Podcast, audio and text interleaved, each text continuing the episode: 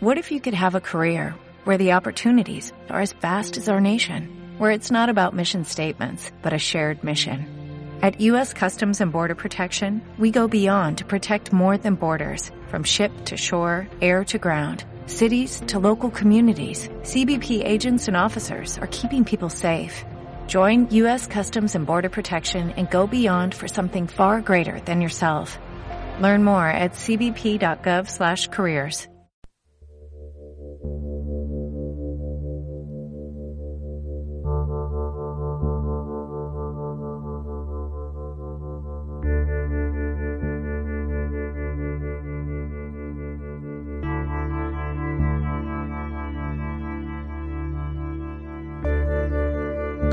Cantabria Oculta con Juan Ramón Cayón y Antonio Gutiérrez Rivas.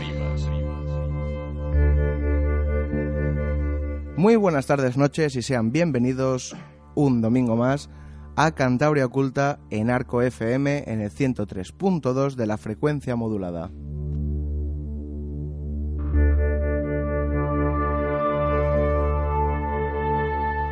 Un domingo más de, de 8 a 9 de la noche estaremos con todos ustedes contándoos los misterios de nuestra tierra y sobre todo intentándoos entretener una hora y que conozcáis un poquito más nuestra tierruca.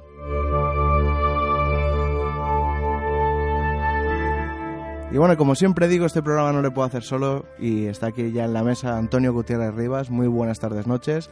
Hola Juan, muy buenas tardes. Aquí estamos eh, para hablar, como dices tú, de, de, pues muchos misterios que, esperemos que, que entretengan a- y que causen la, curiosidad y que los oyentes intenten profundizar en los temas de los que vamos a hablar.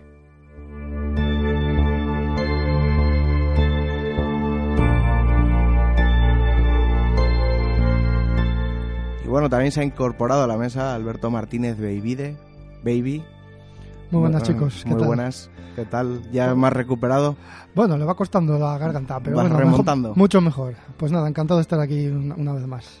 Y bueno, vamos a decir un poco nuestro sumario, aunque va a ser algo, un sumario que va a ser una frase, ¿verdad? Pues sí, porque sí, pr- prácticamente vamos a hablar de, va a ser casi un monográfico, ¿no? De, de, de una, de un territorio, de una zona de, de Cantabria bastante concreta, que es eh, la zona de, de la sierra de, de Ándara, o Ándara, como dicen, como dicen los, Los lugareños. los lugareños, eh, de las minas que hay ahí, de, de la historia alrededor de ellas, de las leyendas, de los misterios que eh, rodean esa zona, que son muchos y variados, y que este verano, ¿verdad, baby? Que hemos estado por esa zona, hemos recopilado multitud, multitud de información. De todo tipo, además. De o todo sea, tipo, sí. Tanto cultura popular como, como leyendas, como creencias mágicas, como incluso de avistamientos de ovnis. Eso es. Y eh, pues de todo ello vamos a hablar como casi como, como primicia, como adelanto del programa, de los programas. Yo creo que va a ser más de un programa que tenemos que dedicar Sí, a hemos, tres- es- hemos estado esta tarde hablándolo. De plan, bueno, hacemos uno y pff, si hacemos uno, igual tenemos que pedir que nos amplíen la hora. Sí, sí, porque Y bueno, yo creo que es mejor hacerlo picadito y más que nada por separar los temas. Sí, sí, sí. un sí. programa que sea ovnis, otro que sea leyendas, otro que sea tradición. No, porque además como el volumen de la información es, es muy grande, con muchos testimonios, con muchas historias, eh, una hora se hace, se hace corto, porque además, claro, no podemos, siempre queremos comentar las cosas y, Claro, es que te hemos recogido audios, la- testimonios de casi 40 minutos. O sea, Claro, entonces da para, da para mucho. Y bueno, yo creo que podemos eh, casi comenzar eh, recordando antes las vías de contacto a nuestros oyentes para, para que nos cuenten y nos den, den su opinión sobre lo que quieran. Pues sí, estamos en Twitter en arroba Cantabria Oculta, en Facebook en nuestro grupo Cantabria Oculta. Le, nos buscáis y en cuanto podamos os aceptamos en nuestro email contacto cantabriaoculta.gmail.com en nuestra web que ya sí que está operativa cantabriaoculta.es y si os habéis perdido alguno de nuestros programas estamos en iVoox, buscáis Cantabria Oculta y está la temporada en Arco FM y la anterior.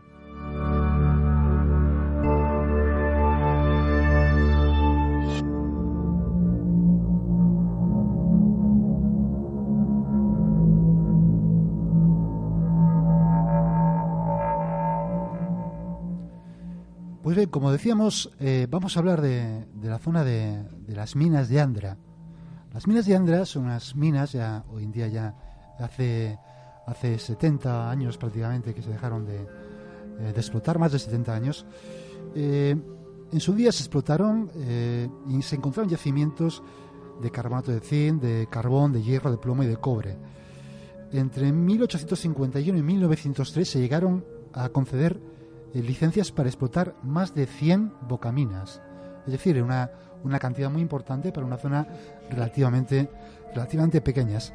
Una de las sociedades más importantes en ese sentido fue la sociedad minera La Providencia. ¿Por qué? Porque además en aquella época, entre 1857 y 1866, estamos hablando de hace pues, 150 años, eh, construyó una red de caminos de, 54 kilómetros de longitud eh, que supuso un importante avance para, las personas que vivían allí, no cabe duda. Eh, explotaron las minas, pero a la vez permitieron comunicar pueblos que estaban prácticamente aislados. Así que tener en cuenta que hoy en día siguen siendo eh, esa zona bastante remota. Sí, sí, cuesta llegar. Cuesta llegar. Hace apenas 20 años yo creo que no había ni siquiera una carretera entre Sotres y Tresviso. De manera que llegar a, Tresviso era por el camino desde el desfilador de la Ermida, ese camino eh, mítico de tantas mm. curvas y recurvas. Pues imaginemos lo que era hace 150 años. Una zona absolutamente remota eh, a la que solo accedían pues prácticamente los que gente que vivía allí y algunos vecinos de, del valle de Líbana que, que ocasionalmente podían subir a esa zona. Pues bien, eh, esta sociedad, la sociedad de la, la, Providencia, hay que tener en cuenta, por ejemplo, que, eh, que en aquella época, en, en, 1863, cuando se abre la carretera del desfiladero de la Ermida. Es decir, estamos diciendo que es que ni siquiera existía una carretera de acceso directo al, lo que se puede una carretera en sí mismo, de acceso directo al valle. Eh, el mineral se transportaba por barcaza, por el río, hasta, hasta el mar. De ahí se, se embarcaban en dirección a Inglaterra o donde fuera. Es decir, hay que tener en cuenta esas circunstancias. ¿no? Pues bien, eh, en 1866 esta explotación de las minas pasa a ser eh, eh, realizada por la Sociedad Minera La Esperanza, y que es el que construye un camino que comunica Urdón, en la fila de la Ermida, con Trespiso.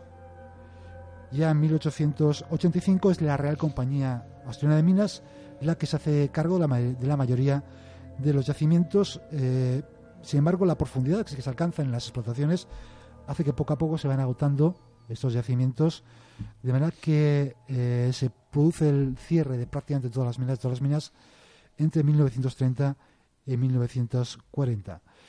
Eh, hay que tener en cuenta también que la explotación de estas minas también provocó daños ecológicos de cierta importancia. Por ejemplo, el pozo de Andra, que era un, lago que, que había allí, pues quedó eh, seco mm. debido a, las, a la explotación de estas minas. Eh, ya no queda prácticamente no queda nada de ello. Pues bien, eh, toda esta actividad minera deja de ahí un paisaje absolutamente fantástico, un paisaje maravilloso, digno de, de, una película de Mad Max, por ejemplo, o algo así, una película post-apocalíptica, y es una zona con un encanto especial, con un encanto especial que se manifiesta además en multitud de leyendas, de mitos que que son algunos de origen antiguo, otros incluso mitos se han creado muy recientemente, pero quizá los, eh, los oyentes, el mito que más conozcan, o la historia que más conozcan en relación a, la Sierra de Andra, es el de la Osa de Andra, ¿no, Baby? Pues es, un mito, sí, es un mito muy comentado, casi más por gente de fuera que, que por los lugareños un mito que, podemos hablar ahora de él y casi podemos ver cómo se ha creado este mito, ¿no? Casi prácticamente, bueno, no de la nada, pero, pero vemos que es una cosa reciente. Porque esto, este, esta historia, ¿dónde arranca? ¿Cuál es su, su origen? Vamos a ver, antes de, entrar al origen, igual podemos, eh, para los oyentes que no mm. sepan de qué estamos hablando, describir un poco quién era la osa de Andra, o Andra, como dicen allí algunos de los lugareños, ¿no? Pues se trata eh, más o menos de, una mujer muy peluda, de pelo encrespado, muy sucia, con aspecto de oso, casi más fuerte que un oso se podría decir, de carácter muy fiero, salvaje, por decirlo de alguna manera, que vive en el monte y vive en las cuevas. Hay gente que la ha visto hacer cosas un poquitín más animalescas eh, dicen que tiene fuerza sobrehumana, que es capaz de comerse pues corderos crudos y se le atribuyen muchas cosas, depende de quién te lo cuente, ¿no? Este sería el ser mitológico eh, que, está, que ha trascendido eh, a la actualidad, que todo el mundo conocemos, ¿no? O sea, que es un ser que digamos está entre lo humano y lo, y lo, y lo animal. lo animal. Sí, curiosamente algunas de las descripciones eh, la describen la ropa, o sea, hablan de que lleva un justillo, una saya y tal, o sea, muy animal yo no lo veo. Ya, ya. Yo A no mí- lo veo, A mí me bueno. quiere recordar también un poco a, la- a los licántropos, al hombre lobo. Sí, Tiene una, igual, una semejanza con otro animal, pero parece que es como una transformación entre un hombre y ese oso. Sí, Bueno, sí, una mujer sí. en este caso. Sí, en vez de un lobo, pues un oso. Sí, mucha gente va por ahí. Pero, ¿cómo se empezó a hacer popular este Sí, porque este, digamos que este lo que hemos descrito es el, el, digamos, la- lo, lo que se conoce hoy en día por este mito de la osa de Andra. un Sí. poco lo, lo que ha trascendido, lo que ha llegado, digamos, a la cultura más general, más popular. Eso es. Porque luego hay un origen concreto, Mm. más o menos concreto, de este mito, de esta historia. Sí. Yo creo que sí, ahora mismo lo contamos a los oyentes, pero cl- claro, lógicamente hay que hacer primero hincapié eh, cuando empezó a trascender el mito, ¿no? Ajá. Y yo creo que es a partir del, del libro que publicó Adriano García Lomas en el 63, La mitología y supersticiones de Cantabria, que yo creo que es una obra fundamental para todo el mundo, el que no conozca pues ya se está haciendo con ella. Ahí él recoge este mito, lo habla y lo cuenta, ¿no? Entonces eh, tuvo trascendencia, pero quizá un poquitín más dentro del mundo de los literatos y tal. Pero donde verdaderamente tuvo una trascendencia popular fue en los trabajos que hizo el maestro Gustavo Cotera, que hizo dos pósters dedicados a la mitología de Cantabria y uno de ellos tenía al personaje de la osa de Andra, ¿no? Entonces, claro, esos pósters tuvieron una trascendencia enorme. Todos los niños de la época lo conocen, los mayores, tal. Entonces, la osa, la osa.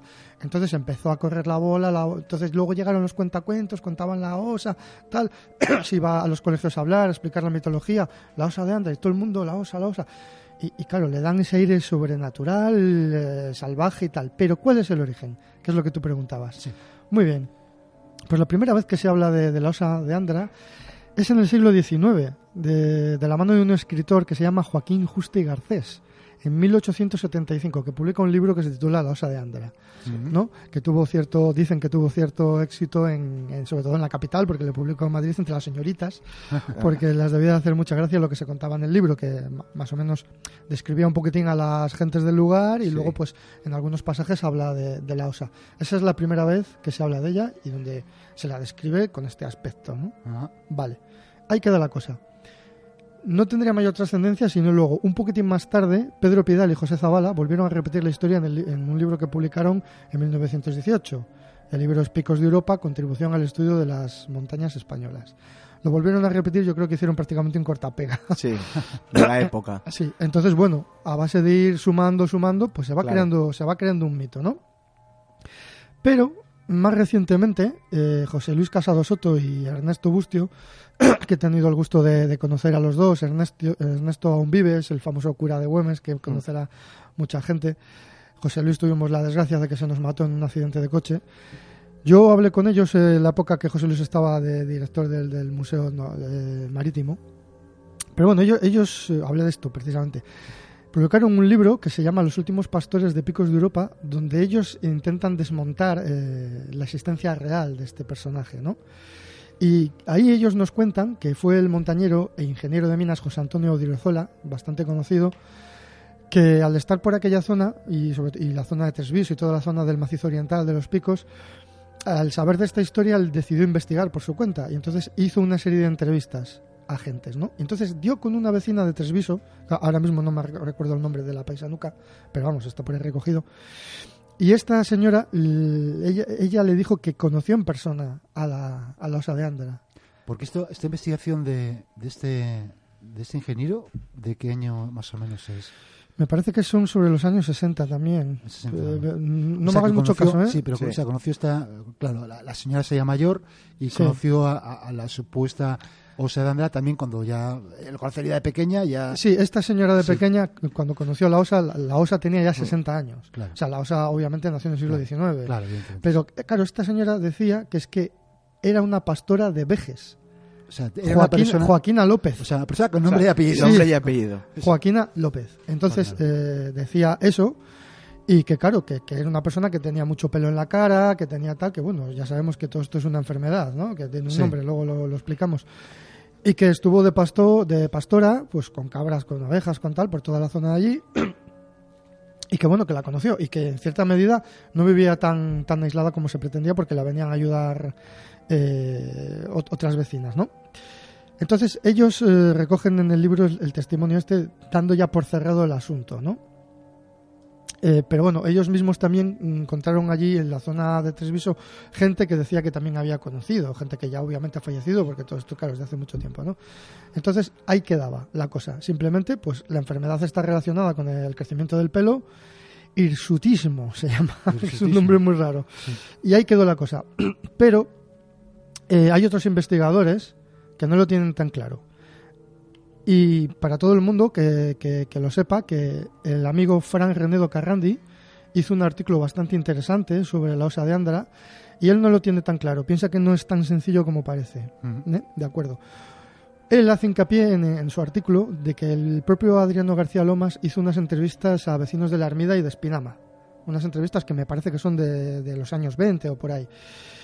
Y eh, esta gente que él les entrevistó describían a Losa de Andra de una manera que no parecía una persona exactamente, sino que mm, tenía como más de dos metros de altura, que iba un poco más encorvada, tal. Claro, esto a los que les gusta la criptozoología, pues les puede seducir un poquito más, ¿no?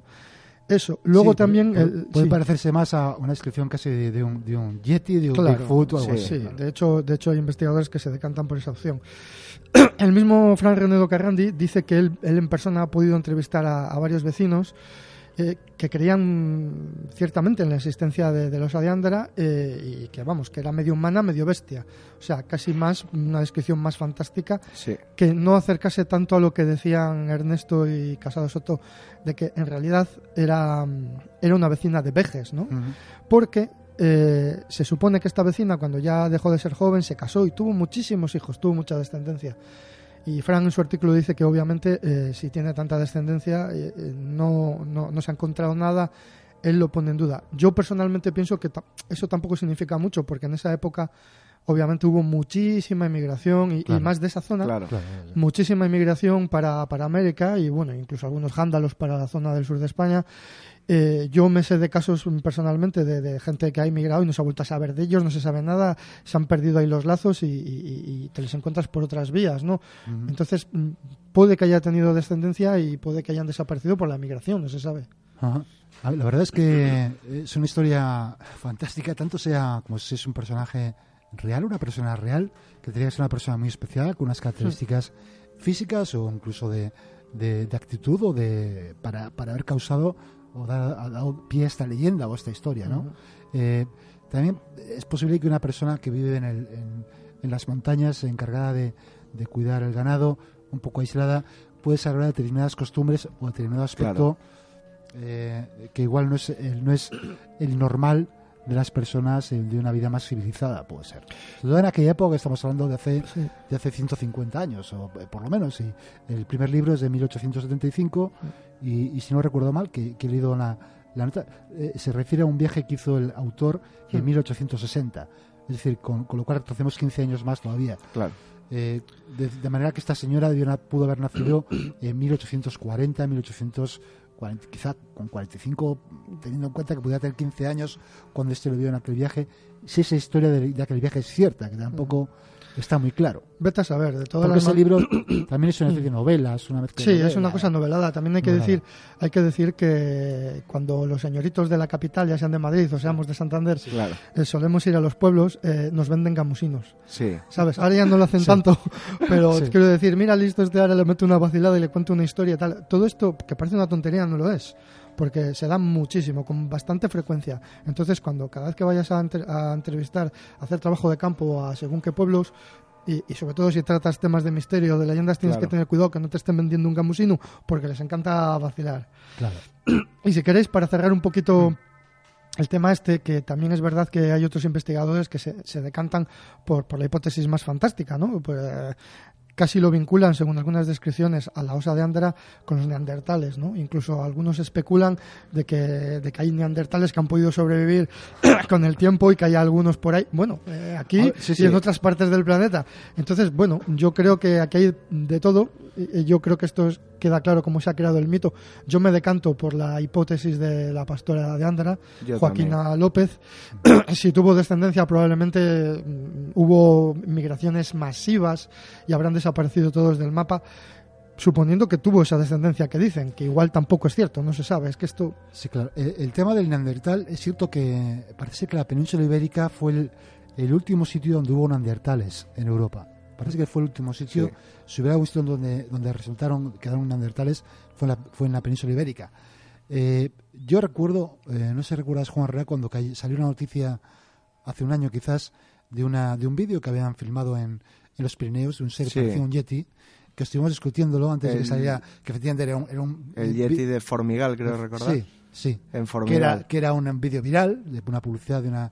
Estuvimos discutiendo y comentábamos que era eh, que una zona como los Pirineos es prácticamente imposible que haya, que haya un núcleo de población de un homínido grande desconocido. Y más con todas las pistas de esquí que hay. O sea, cualquier pistas. montañero. Es- entonces, de la misma manera, eh, es muy difícil que haya en una zona como los picos de Europa cualquier homínido desconocido, incluso hace 150 años. Y además en que es- era zona bastante inexplorada, porque para que exista una población de homínidos, tiene que ser una población lo suficientemente grande para mantener una, una capacidad de procreación y de mantenimiento de esa población.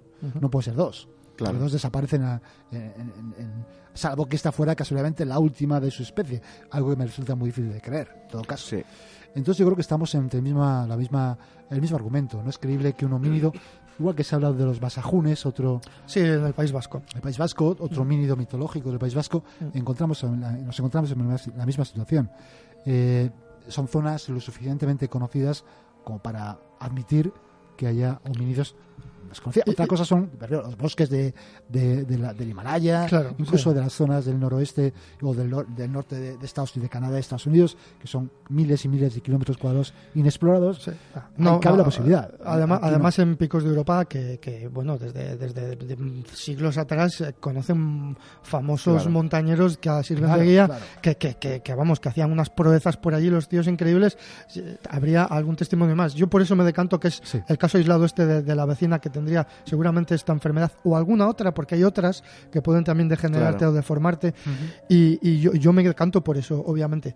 Pero bueno, aquí hemos visto cómo se crea un mito de la nada. Mucha gente le habrá sorprendido porque, claro, pensarán que, ¡ay, qué bonito la osa de Andra! Y resulta que era una vecina de ovejes. la Con una pobre. enfermedad. Con una Y es que enfermedad. además tiene todos los tintes de, de, crea- de la creación del mito, de ese, de ese suceso primero, que bueno, es una enfermedad para la época, me imagino que incluso algo desconocida. Hmm. Eh, cuando tenía cuatro pelos y se lo cuentas al del pueblo al lado, ya tenía ocho. Y orejas Y el- grandes, y luego pies grandes, y luego Y, el- y en el pueblo ya cuando acabas el valle tenía ya era peluda que no se le veía ni la me- y cara. de dos metros de alta. Exacto. Sí, O- sí. obviamente, claro, esto- estos mo- testimonios que hablan de ella como una cosa un poquito más sobrenatural, yo no sé si es realmente Ya. que la gente ha empezado a deformar el mito o que realmente ellos lo han visto y lo han vivido así. Pues, por ejemplo, sí que es cierto que la zona es muy mágica, o sea, Sí, de- ven no, demasiado, no, o sea, no, nosotros lo eh, sabemos eso. Es sí, que es demasiado, ¿sabes? sí, sí, es una- Mu- Demasiado como para un sitio tan pequeño que haya tanto caso, o sea, tantas cosas. No, obvia- obviamente, a ver, podría ser. A, no- a ver, no hay que 100% ni afirmar ni desafirmar nada. Yo me decanto por esa hipótesis, pero hay otra gente que se decanta por otras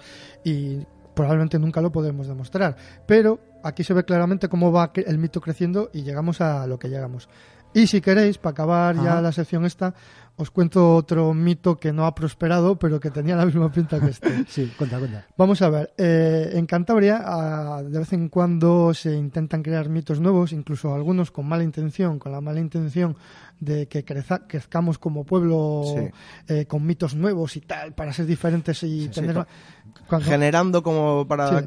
para creer que somos más, por una manera de decirlo. Sí, con la cantidad de cosas que hay, ¿qué, qué necesidad hay Exacto. de crear? Investiga más lo que hay, que tenemos aquí una riqueza increíble. Bueno, ¿habéis oído hablar del lantarón, de comillas? No. ¿No? Vale. Bueno, pues eso es porque el mito no ha prosperado mucho, pero durante un No, tiempo... me suena, ¿eh? Me suena. He Sí. visto en algún libro de mitología, ¿eh? Claro, Lo he visto en ahí está. mitología. Es que el lantarón de comillas, que lo, lo describen como, un- como una especie de Neptuno cántabro, Mm. de color verde, Sí. con una piel no sé qué, no sé cuánto, con un tridente y tal. Mucha gente ha intentado que esto forme parte de la tradición, incluso la tradición oral, pero esto no es así. ¿De dónde sale este, este supuesto mito? Pues muy fácil, mira. Domingo Cuevas. Domingo Cuevas era el cuñado de José María de Pereda. Y en 1903 publicó un libro que se llamaba eh, Antaño. Por cierto, que a ver si algún editor se anima a reeditarle. Porque es que es un libro, o sea, no tiene desperdicio. Capítulo por capítulo es acojonante, porque es así la palabra. Describe mogollón de cosas de costumbres de la época, describe cosas paranormales de la Sí. época 1903 y descubre cosas tradicionales, o sea, describe cosas tradicionales. Y en uno de los capítulos habla de un marinero de comillas que tenía un aspecto muy rudo, muy arrugado, muy feo y que tenía la piel verduzca. Y este marinero le apodaban el lantarón. Y de aquí, algún listo ha sacado la historia y ha dicho, bueno, como este libro ya no se encuentra, cojo yo, tal, no sé qué, lo deformo. Y han intentado crear un mito. Esto es uno de ellos. Hay más. Está el Sí. Esteru, que se sonará más, que Sí, es sí, sí. otro mito de creación Pero vamos, reciente. el, que- est- el Esteru sí que nació de la noche a la mañana, de una Navidad para otra. Por supuesto, además es un cortapega de lo lenchero vasco, o sea, no tiene tal. Pero bueno, para que vea la gente que no se crea todo lo que nos cuentan, se les cuentan por ahí. Incluso, no sé si me voy a tirar un poco a la piscina, se habla también de- del hombre pez, que es un poco también Sí. que se deformó una historia de una persona que nadaba mucho. o Sí, sea, el caso es que el hombre pez es una cosa que realmente ocurrió, parte de Mm. la historia sí que ha ocurrido, está documentada, y, y yo, tanto el hombre pez como la osa de Ándara, yo les quitaría de la mitología cántabra, porque para mí son sucesos reales, ¿no? Que luego la gente ha deformado y tal, claro. pero sí, un poquitín podría tener casi el mismo origen. Bueno, pues ha estado, ha estado bien esta sección, no cabe duda, con este final apoteósico. apoteósico. ¿Cómo no? Repartiendo.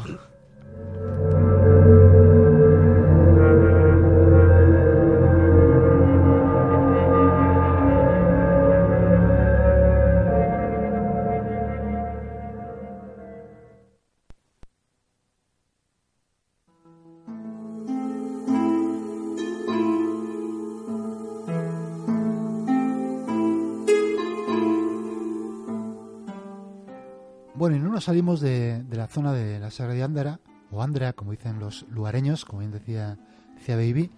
Eh, como decíamos, una zona llena de, de minas eh, excavadas, pero también de cuevas que para los, las personas allí son muy importantes, ¿verdad, Baby? Sí, porque te encuentras numerosos testimonios, no, no ya de cosas extrañas que ocurren en las cuevas, que también les hemos recogido, sino que el que más que menos tiene cierta vinculación con, con alguna cueva ¿no? o alguna mina. Incluso hay gente que se retira, digamos, de una manera espiritual a pasar la tarde o a estar allí, eh, a estar solos. O, hay, hay algo ahí que para algunos es especial. ¿no? Hombre, aparte las cuevas las utilizan también en su día a día para la elaboración de- del queso, o sea... Sí, no, eso es otro tema. Sí, Sí, pero, me refiero que sí, que están muy, muy vinculadas muy allí. vinculadas Sí, con la sí, cueva. sí, sí, sí, sí. Pues eh, por esa zona, en, concretamente en el casetón de Andra, eh, es donde el testigo que vamos a escuchar a continuación tuvo una experiencia que, realmente es sorprendente y que vamos a oír. Y luego nos contará además alguna cosa más relativa a algún, como decíamos antes, estos mitos que surgen y que, y que parece que van tomando, se van creciendo como una burbuja y que al final pues eh, resolveremos lo que, lo que es lo- de lo que estamos hablando. Vamos a por ello.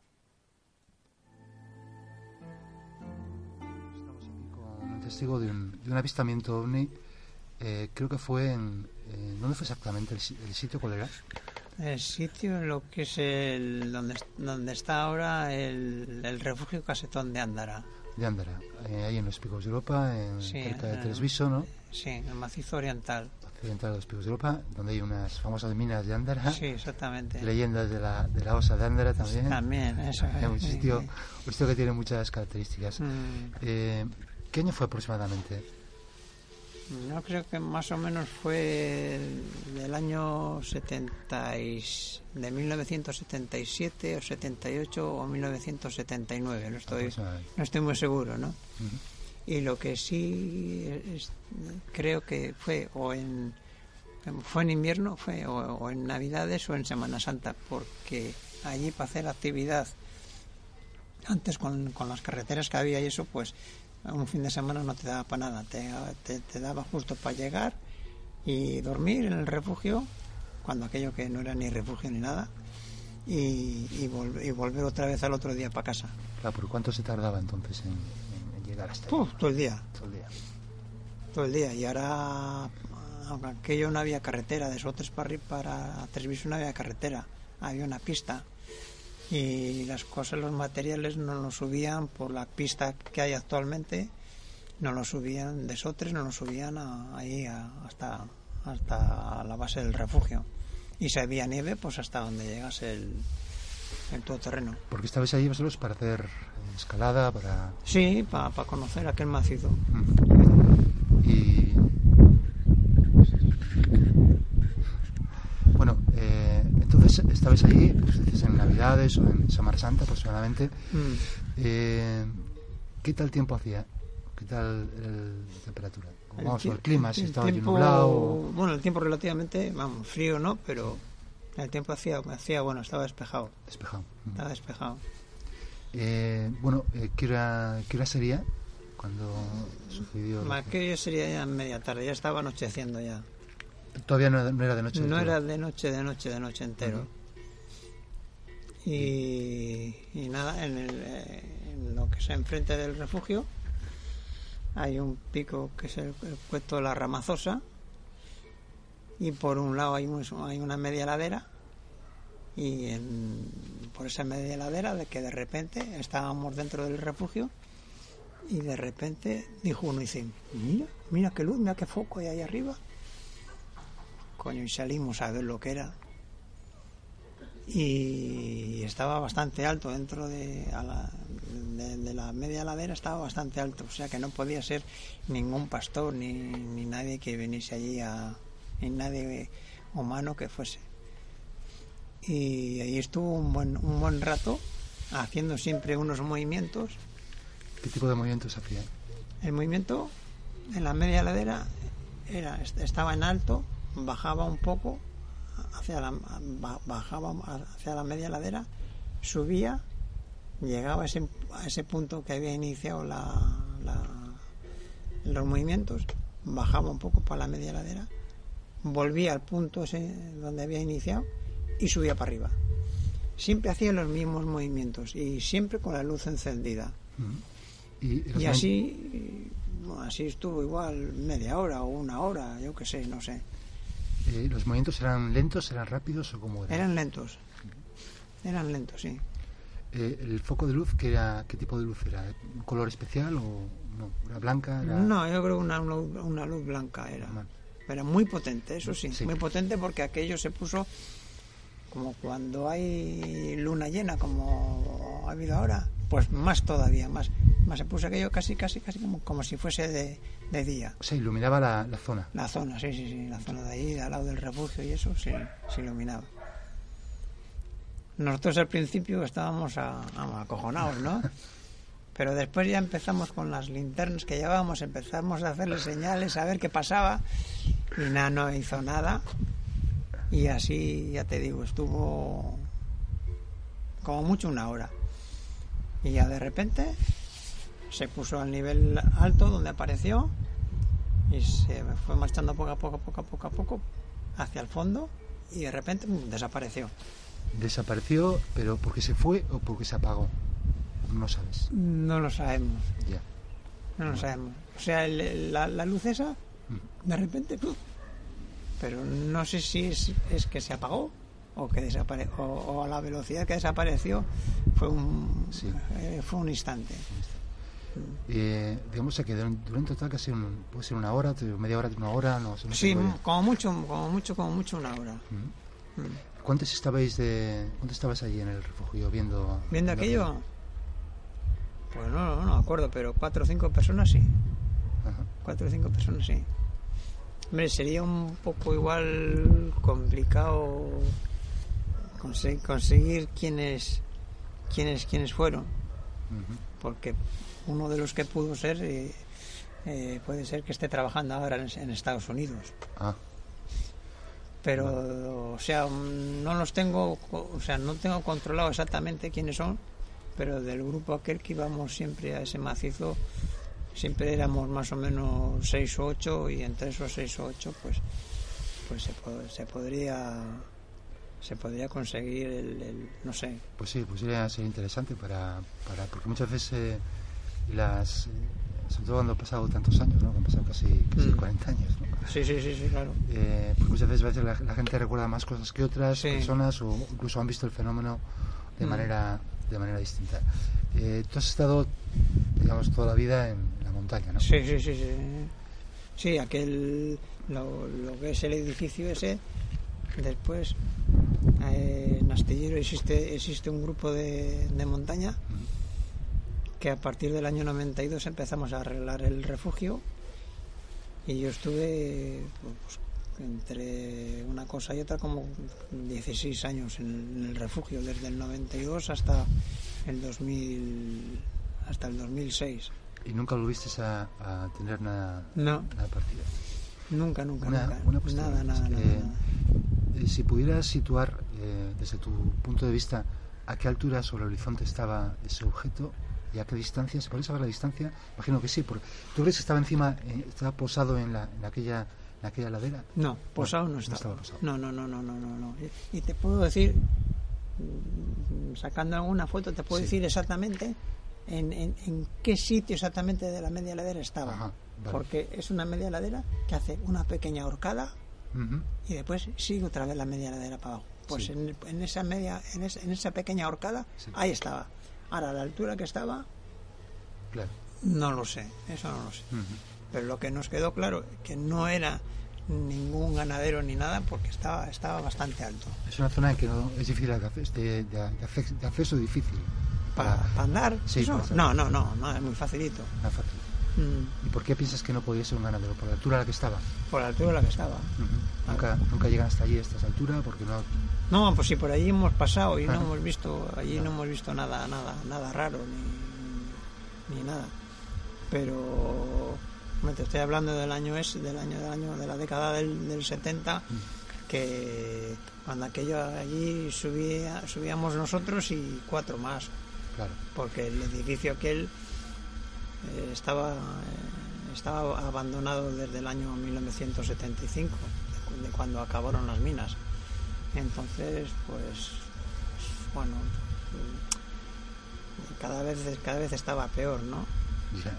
Y al final decidiste, pues, eh, intentar arreglarlo y... sí claro. después ya mm, empezamos ya al, al principio de los años 90 que lo de lo, la Asturiana de Decín lo cedió a la Federación de Montaña pues se lo dijimos nosotros que que si no había nadie que lo arreglase que nosotros lo si nos dejaban que lo que lo adecuábamos para, para poder para poder usarlo porque es el único edificio existente en el, en el macizo oriental ¿no? Una... Y después coincidió eh, que yo estaba de, o sea, sin trabajo y les dije que me quedaba de, de guarda y al final, pues eso, ya te digo, desde el 93 hasta el 2000, hasta el 2006. Ujú. Eh, los oyentes no lo saben, pero yo cuando entré en contacto con este testigo, lo hice pensando que había sido eh, protagonista de una, de una especie de leyenda que hay en, en relación a las minas de Ándara, que circula por algunos foros de, de Sí, alpinismo, sí, sí. relativo a un, a un fantasma de un minero que, que alguien vio. Sí. Y, y me contabas que tú tienes un poco de idea de dónde viene esta leyenda, ¿no? Sí, esa leyenda viene de un, de un chico que vive en un pueblo eh, bastante importante de Madrid y, y eso lo contó en el año en el año 93, en agosto del 93. Lo escribió, ya- dejaba allí en el refugio libretas para que se escribiese la gente lo que quisiera, ¿no? Y este se puso a escribir y escribió esa historia. Y, es- y es de la, de la mina que está enfrente de- de- del refugio. Y allí se inventó esa historia. Porque luego hablaste tú con él, ¿no? Sí, después yo estaba hablando un par de veces con él y, y lo que me ha dicho que bueno, pues que, que a él le gusta escribir y a cada sitio que va pues escribe una historieta y ya está.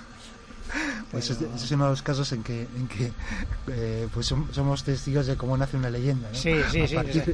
A partir de, de una persona con imaginación que, que, bueno ve esas, esas minas y, Mm. y ve que efectivamente pues, sería maravilloso que apareciera de repente el fantasma de un minero de hace, de hace 60 70 años. Sí, Eh, bueno, pues eh, te agradecemos mucho pues eh, todo lo que, no, pues, que nos hayas atendido, que nos hayas contado tu experiencia. mm. Es una zona, la zona de toda la zona de Líbana, toda la zona de los picos, una zona muy muy especial, ¿no? Para todas Sí. estas cosas. Y eh, vamos a volver sobre, sobre esa zona más, más oportunidades en este programa. Y pues nada, emplazamos a, a nuestro amigo, nuestro testigo, para que si en algún momento tiene constancia de alguna historia más, de alguna leyenda, de alguna...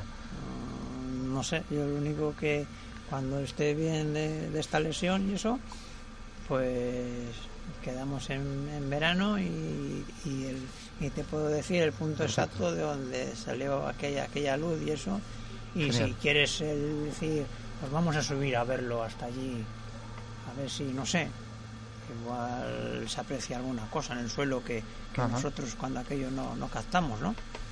Pues sería... no, porque sería es porque eso, vamos, porque cuesta poco, ¿eh? Vale, vale, vale. O sea, eh, poco, Sí, poco, es una- poco igual es media hora o así. Es una cosa que tenemos pendiente, lo de subir a las minas de Andra, porque, Eh. porque es un sitio... Ah, muy bonito, ¿eh? Bueno, Muy bonito, muy bonito. tenemos, quedamos pendientes. digo. Pues nada más, muchas gracias Vale. y hasta la próxima. Bueno, pues muy bien, a vosotros.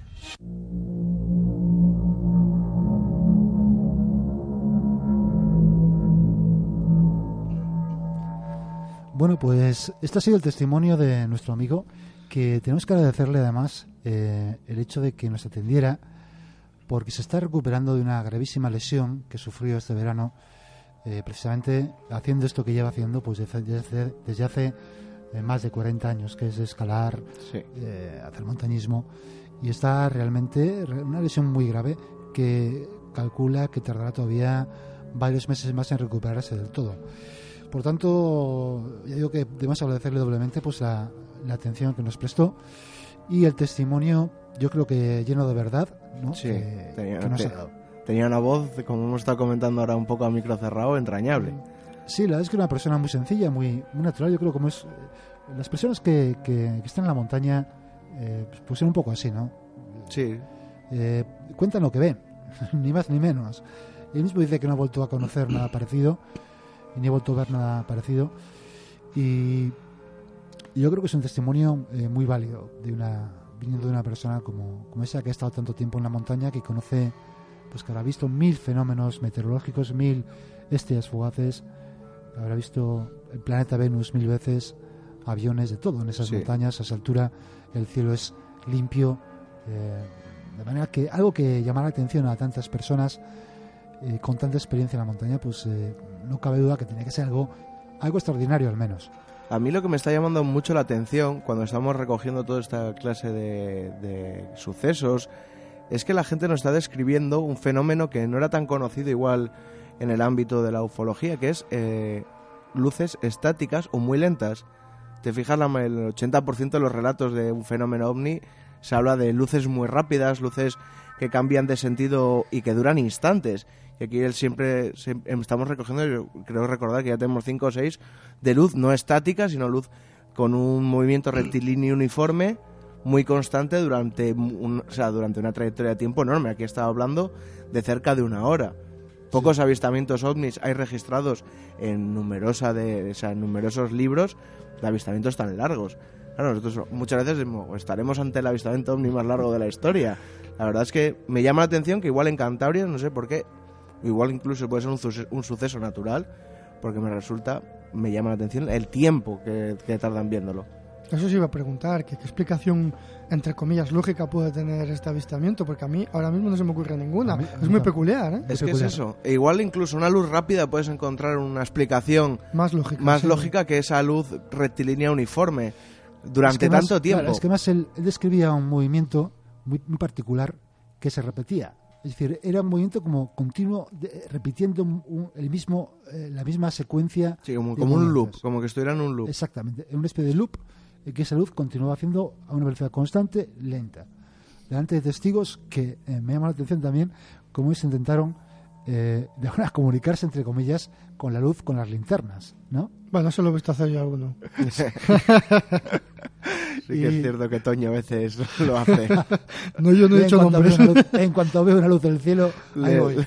le pegas unos flasazos. Bueno, si acaso, por si pero me acaso. parece a mí que es una, No, pero- es una técnica muy buena, simplemente porque puede, como él decía, que está cerca de una ladera, puede ser un ganadero que si tiene una linterna Claro. te contesta y ya sabes que no es nada extraño. Claro, yo he estado, yo he estado viendo, eh, como digo, no hemos estado todavía en las minas de, de Andra, pero afortunadamente Internet te permite, te permite estar casi allí en, en- en- en vivo, ¿no? Pues hay fotos de 360 grados de, de la zona del, del Castetón de Andra, en que se ve perfectamente esa ladera, perfectamente esa horcada que dice él, y ve perfectamente que ahí no ve ningún ganadero. ¿Por qué? Porque Ya. es roca pura. Es No tiene roca. sentido. No tiene un sentido que suba ahí Es más, el propio ganadero. ganado no va. no va, efectivamente, no va ningún ganado. Eh, ¿Qué explicación encontramos? Eh, es muy difícil encontrarla. La verdad es que es muy sorprendente. Sí, de entrada no se te ocurre nada, que igual luego No. puedo haberlo, pero vamos. De entrada no se ocurre nada. Es que incluso ya te pones, te remontas en la época que ahora mismo estamos barajando mucho los, los cañones de luces de fiestas de pueblo, que Sí, es algo que pocos, pocos investigadores barajan en fiesta de pueblo que pueda ser que en el pueblo al lado o en el mismo valle. Bueno, es que en aquella época no existía este No, tipo en de los años luces. 70 yo creo que no. Y, No, si no. los, y, y si los había, dudo mucho que les subieran No. unos cañones de luces hasta Tresviso por una fiesta de pueblo, cuando allí hasta el día de hoy siguen siendo unas fiestas muy del pueblo, muy, No, es que además una cosa. muy el- pequeñas. La, la montaña está relativamente cerca. O sea, Sí. no es que fue una montaña lejana que pudiera ver una luz proyectada en algún sitio. Está relativamente cerca. Pueden ser Mm. eh, menos de 500 metros donde Sí, estaba sí. la luz. Y, y también me llamó la, la atención, como él dice, eh, que no es la típica luz aislada que la ves que es un punto de luz, sino que una- luego hablando con él me dijo que, la- que el tamaño de la luz puede ser un poco, un poco más pequeño que la luna. O sea, que no estamos hablando de un Claro. punto en el cielo. No, no, no es un punto pequeño que además apenas da luminosidad, sino que él dijo que el entorno alcanzó una luminosidad no, del no como la luz del día, pero más que la luz de la luna. Bueno, en el, decir- en el relato lo que, nos ha- lo que nos dijo es que incluso más que la luna pasada refiriéndose a la superluna. claro, más que la luna llena, exactamente. Que parecía de día. Por eso. Que era, O sea, eh, es decir, que era, que era un- foco luz, especialmente, sí. especialmente potente en ese sentido. Y, y volviendo a lo de las linternas, a micrófono cerrado, me comentó que menos mal que no. Dice, bueno, si iba a responder de alguna manera, dice, nos, nos hubiéramos quedado allí acongojados del todo, vamos. Claro, es que, bueno, es que muchas veces yo lo pienso sí. cuando actúas sobre un fenómeno que dices, a ver si contesta, pero nadie tiene un plan para decir, ¿y si contesta qué hago ahora? ¿Sabes? Y luego también me ha encantado, eh, pues, eh, cómo, ha, eh, cómo ha un poco ha, ha desmontado el- la leyenda del, Sí. del minero en del minero con el farol que nos contaron allí en Tresviso también, ¿te Sí, acuerdas? además es una historia que nos contó gente.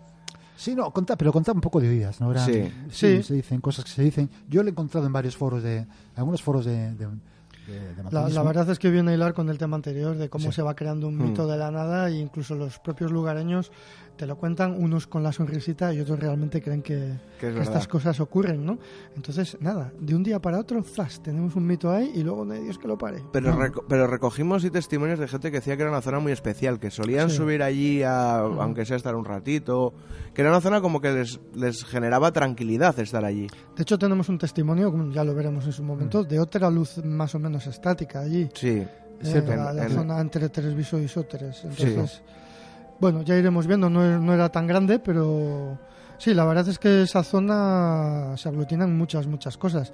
No todas tienen por qué ser invenciones de un tío de Madrid. ya, ya. Pero la cosa es que también sale un poco de, de la escala de lo que conocemos, un poco mal dicho, me parece a mí, luces populares. Claro. Se sale un poco de esa escala que siempre entendemos como esa bola de, de luz que se mueve. Y claro, es que estamos hablando ya de un tamaño Grande. muy considerable. muy considerable y eso y sobre todo la duración porque estas luces populares pues muchas veces atraviesan los campos los montes a una velocidad Incluso las ¿no? casas, pero son pequeñas. Casas son pequeñas Sí. no son no, no- no tienen una luminosidad eh, Excesiva. que- excesiva esto sin embargo pues era eso como un, foco grande iluminando una ladera de una montaña eh, perdida en los picos de Europa Eh, Y que además, aparte de lo que tú dices de, de iluminando, la mayoría de la gente que, re- que recoge o sea, de, de estos avistamientos ovni, talan de que tenían una gran luz, pero no la desprendían, sino que suelen ser objetos que emiten mucha luz, pero no reflejan en ningún lado esa luz. Es verdad, sí, es un fenómeno que a veces se produce, que es Mm. una gran, una gran fo- fo- foco de luz muy grande, pero que aparentemente no ilumina lo- Exacto. el, el entorno. Sin embargo, en este caso sí.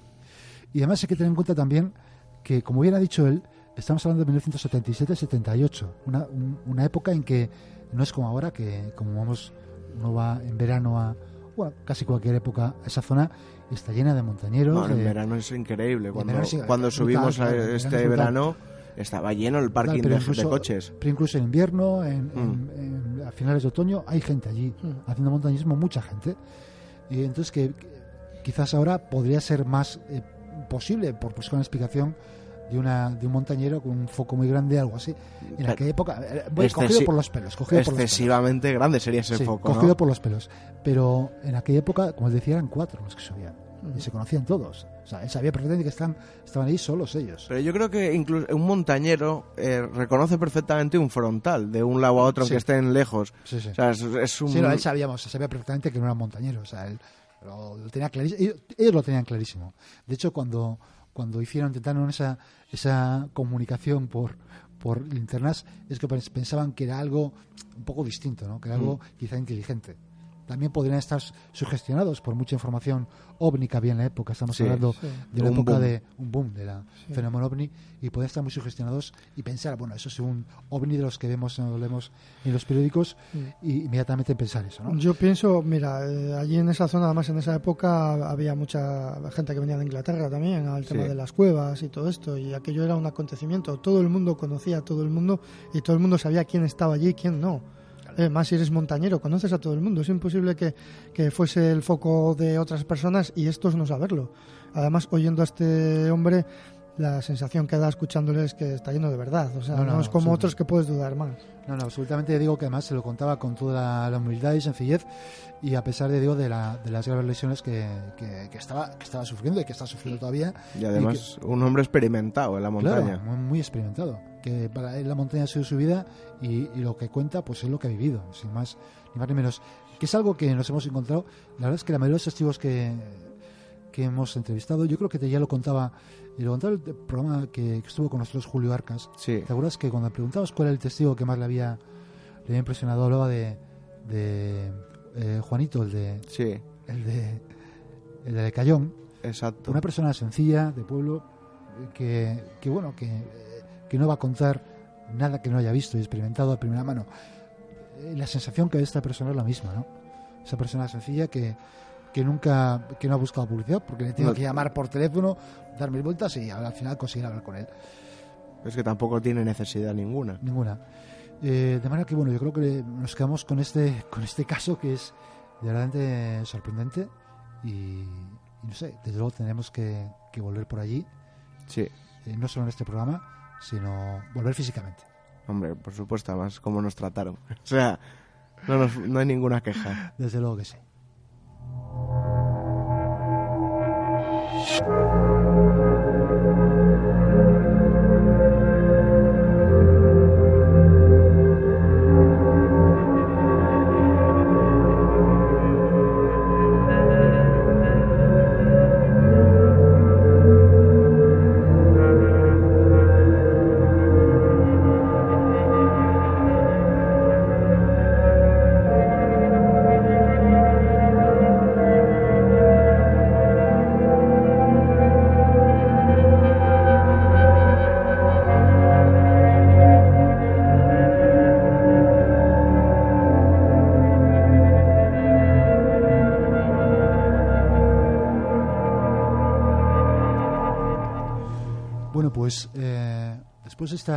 De este testimonio, de esta, eh, que cabe reflexionar que hasta qué punto es importante, no los, por no decir importante, no fundamental, eh, los testimonios para, para nuestro trabajo. No, viví- no solo para el trabajo nuestro, que es más dedicado, más específicamente, o más concretamente a temas más misteriosos, más ocultos, sino eh, también sin duda para el tuyo, que es más tiene que ver con la etnografía. Sí, no, y para el vuestro también. Por o eso sea, digo que no solo para el nuestro, pero para claro, el tuyo. Sí, hombre, la etnografía, A ver, aquí hay muchas maneras de, de- de- de llegar al mundo de la etnografía o de las tradiciones. Sí. Una es leyendo muchos libros y otra es yendo a recoger testimonios de primera mano. Para esto último, desgraciadamente, es demasiado tarde para algunas cosas. Claro. Eh, pero bueno, yo también empecé leyendo libros, como todo el mundo, pero obviamente eh, llega un momento que tienes que contrastar las informaciones. A vosotros os pasa lo mismo. Dentro del mundo del misterio, que se llama ahora, que no sé si Sí. será muy acertado eh, ese nombre, pues hay gente que se dedica pues, mm, a repetir y a repetir y a repetir, y hay otros pues que deciden un poquitín hacer más trabajo de campo. Acordaros de David Cuevas, como nos Sí. contaba, eh, que es una de las personas que más seriamente está trabajando en estos temas, la, la importancia, la gran importancia de- del testigo directo, de acudir a los sitios. Pues claro, te lo pueden contar y, y muchas veces te lo pueden contar, Y está pues, contaminado. exacto, y según con qué intenciones. Claro. Y dentro del mundo del misterio hay mucha gente que tiene demasiados intereses como para desmontar casos, porque se nos van acabando los chollos. No, señor, aquí hay misterio de sobra para que no se acabe nada. Lo que hay que hacer es tener más seriedad y yo aprovecho para felicitaros como estáis eh, afrontando la temporada esta de Cantabria Oculta, porque me está gustando muchísimo y además os veo en forma, con muchas ganas y me estáis sorprendiendo y la, la fuerza de los testimonios es una cosa increíble. Y además, escuchando a este hombre, que creo que no has dicho el nombre de él porque habría No, que mantenerlo... no, No, No, so- bueno, no solemos decirlo. o sea, No, no- Pero, pero bueno, Sí. cualquiera persona con lo, con lo que ha dicho él mismo ya Sí, le identifica. vale. Sí, identifica. porque muchas veces hay que cuidar esas cosas Sí, sí. porque los testigos muchas veces no quieren que No, se sepa él no, me dijo que no dijera su nombre. De hecho, él ha hablado de. de- Más de- no- nosotros te- tenemos esa costumbre de nunca decirlos por no, co- o sea, por no pillarnos los dedos. Muchos testigos Sí. nos dicen nos da igual, pero nosotros tendemos, o si nos dice que les da igual, decimos igual solo el nombre sí. sin apellidos, pero Sí. no nos gusta, al igual que si nuestros oyentes cuando escuchan nuestras entrevistas, no solemos poner palabras en su boca. Sí. O sea, hacemos una, ¿Qué viste? Lo describe. Eh, efectivamente. ¿Qué tal? Porque en el Esa momento que tú clave, sí. entras un poco en esa historia,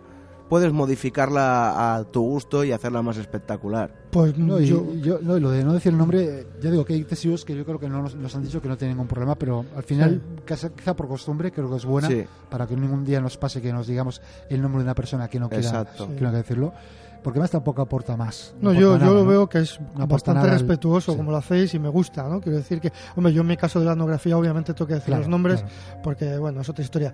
Pero en este caso, bueno, me parece muy bien cómo lo estáis enfocando y que la gente sepa que este tipo de cosas eh, adquieren más importancia cuando se hace esto, cuando se hace un trabajo de campo serio, se va donde el testigo y, bueno, que muchas veces os engañarán. Sí, Seguro. claro. I- Incluso en el campo de la etnografía a mí me han contado cuentos chinos muchas veces y, y sin Sí, ningún misterio. Pero, pero ese es el camino y a mí me parece que, que- que es muy acertado. Y ahí es donde descubres cosas que dices tú, ay, yo me esperaba otra cosa y resulta, mira tú, cómo este paisano ha desmontado otra historia. Claro, Bueno, sí, sí. Eso es lo bueno. Y Claro. cuando vas a hablar con este paisano, como os ha pasado multitud de ocasiones, vas a hablar con un paisano, te cuenta su historia y dice, pero ahora vete a hablar con mi vecino, Sí, que te va a contar otra historia. Y el vecino conoce a otro que te lleva a otro.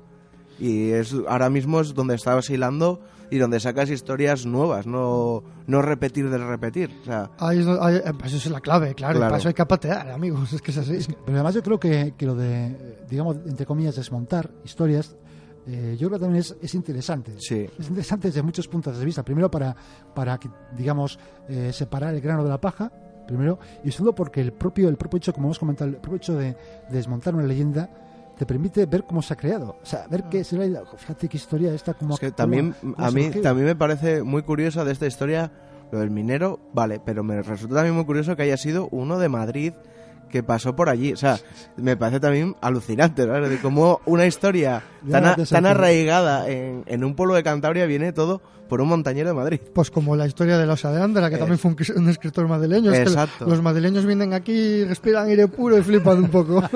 Le sube demasiado oxígeno al cerebro. y ven cosas.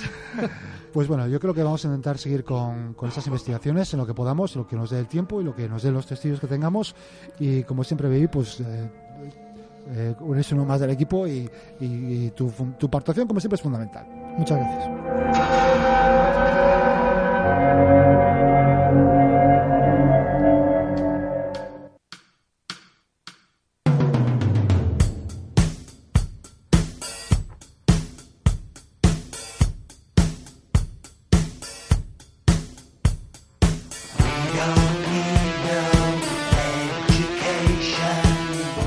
Bueno, y hasta aquí este Cantabria Oculta en Arco FM en el 103.2 de la frecuencia modulada. Bueno, ha sido un programa, la verdad, bastante interesante. Ha sido un monográfico al final. Al de- final, sí. Pero hemos hecho un monográfico de una montaña, no hemos llegado ni siquiera a un pueblo, o sea, ha sido increíble. o sea. Es que lo, lo que, lo que- es lo que tiene las zonas eh, de, de picos, ¿no? Que es que da para hablar de una montaña solamente una hora de programa. Es una maravilla. Que bueno, pues eh, Baby, como siempre, agradecerte que estés aquí. Nada, hombre, gracias a vosotros por contar conmigo. Faltaría más. Y mejórate todavía más. Sí, me cuesta, me cuesta, pero vamos bien. Vamos, sí, vamos, sí. Y bueno, hay que recordar también las redes sociales, ¿no? Pues sí, estamos en Twitter en arroba Cantabria Culta. Estamos en el Facebook, en nuestro grupo Cantabria Culta. Nos buscáis y en cuanto podamos os aceptamos. Y en nuestro email contacto cantabriaculta.gmail.com La web que ya está reformada, cantabriaculta.es y si te has perdido algún programa, en iVoox. Nos buscáis Cantabria Culta y ahí están todos los programas. Pues sí, y nada más, yo eh, nada más eh, desearles que, que les haya gustado el programa y que el próximo programa intentaremos hacerlo mejor todavía. Hasta la semana que viene. Hasta la semana que viene.